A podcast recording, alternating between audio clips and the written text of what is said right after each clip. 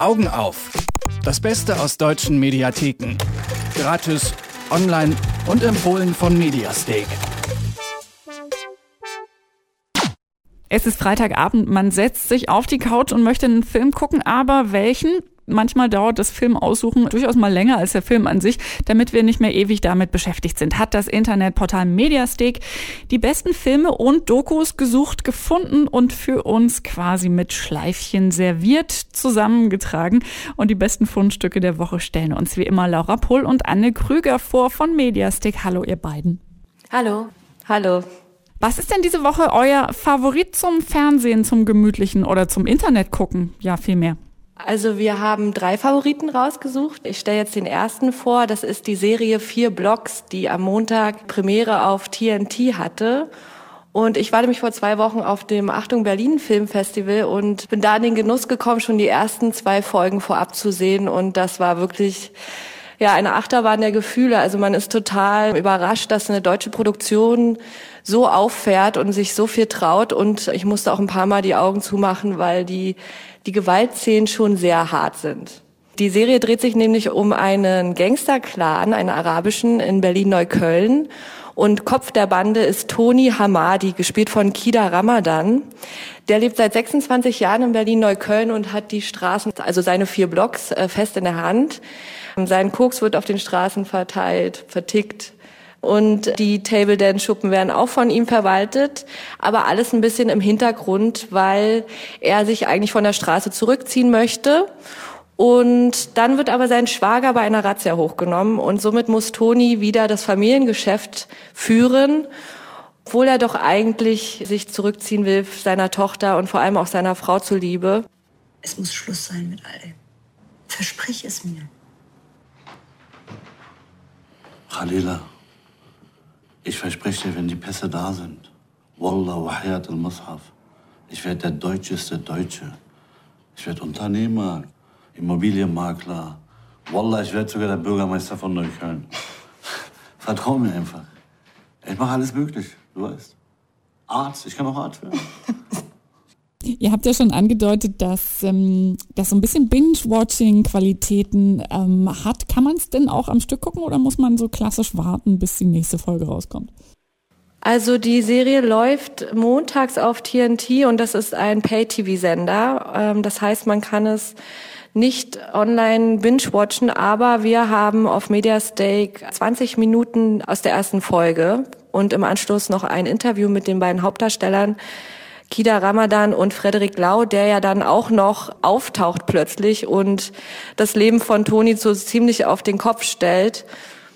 Es lohnt sich auf jeden Fall, die 20 Minuten alleine schon sich anzuschauen, weil man bekommt wirklich den Eindruck, dass es sehr authentisch ist. Also die Drehbuchautoren haben tatsächlich drei Jahre im Milieu recherchiert. Es gab ein Budget von 4,2 Millionen Euro und die Luftaufnahmen von Neukölln und die Musik dazu und das, dieses ganze Gangstergehabe und das ist schon sehr beeindruckend und man merkt wirklich, dass sich da die Leute was getraut haben. Euer zweiter Tipp heute ist eine Dokumentation über den Fotografen Jürgen Teller. Warum kann man oder sollte man sich die denn unbedingt angucken? Also ich bin darauf gekommen, weil derzeit ist im Martin Gropius Bau eine Ausstellung von Jürgen Teller, die ist noch bis zum 3. Juli dort und deshalb dachten wir, wir nehmen das mal zum Anlass, eine Doku über ihn zu empfehlen aus der ARD Mediathek.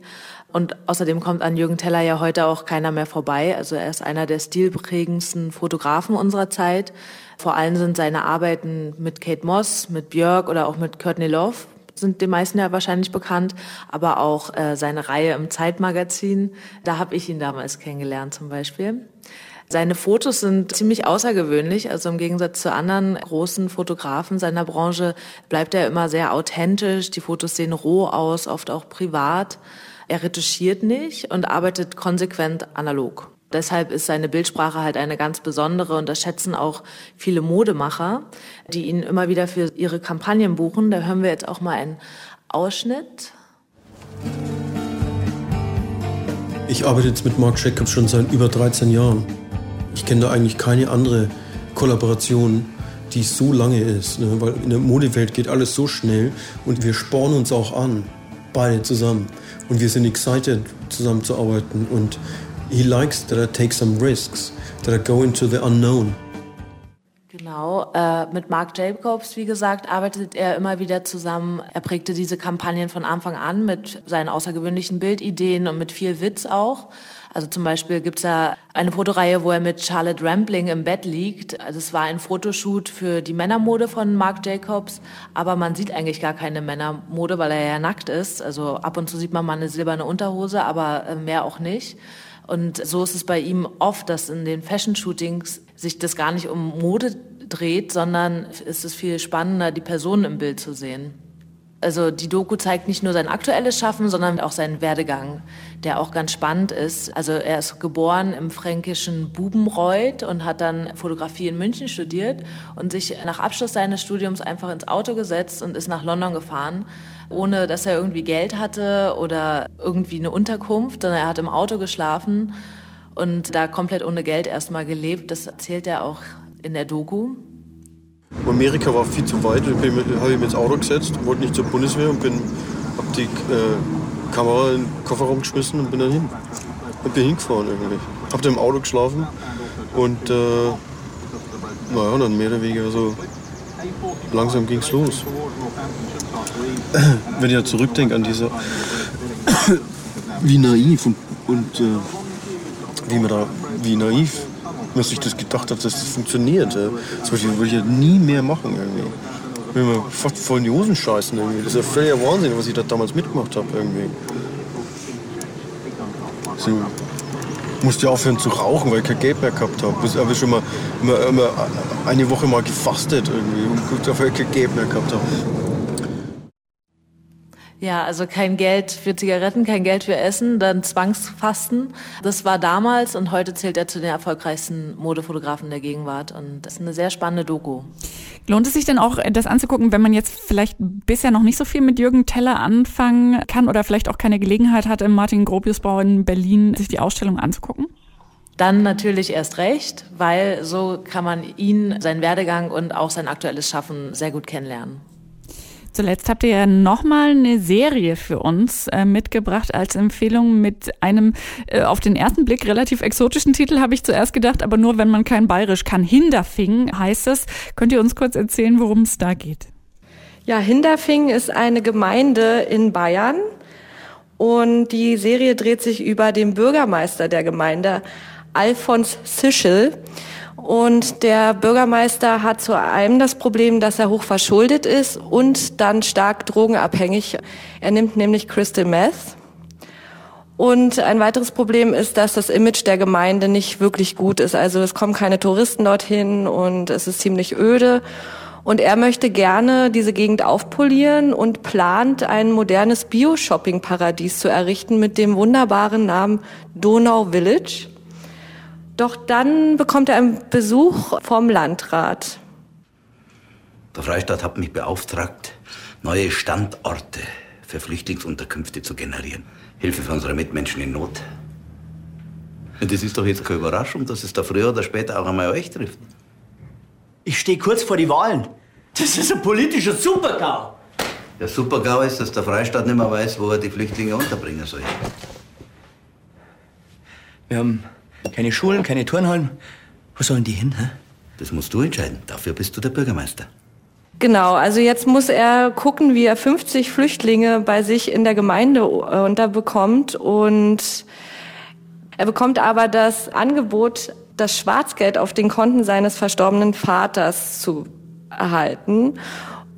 Und Zichel, der denkt viel an sich. Also wie gesagt, er ist drogenabhängig, er hat Schulden, deswegen geht er dieses Angebot ein und muss jetzt schauen, wie er die Flüchtlinge unterbekommt und aber auch nicht die Bewohner der Gemeinde verärgert, weil er hat auch vielen schon versprochen, in diesem Bio-Supermarktparadies äh, sich zu verwirklichen.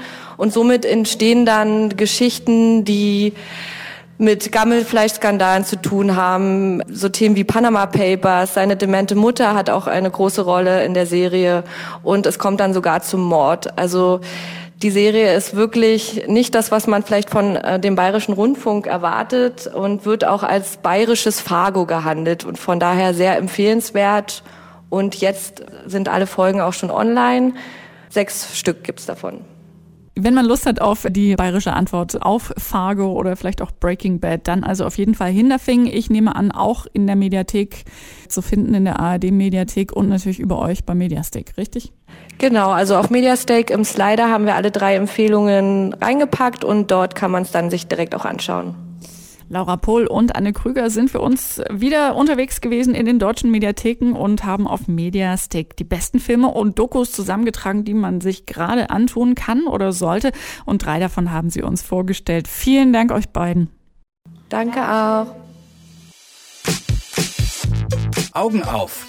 Das Beste aus deutschen Mediatheken. Gratis, online und jede Woche auf Detektor FM. Noch mehr Tipps gibt's jeden Tag auf mediastake.com.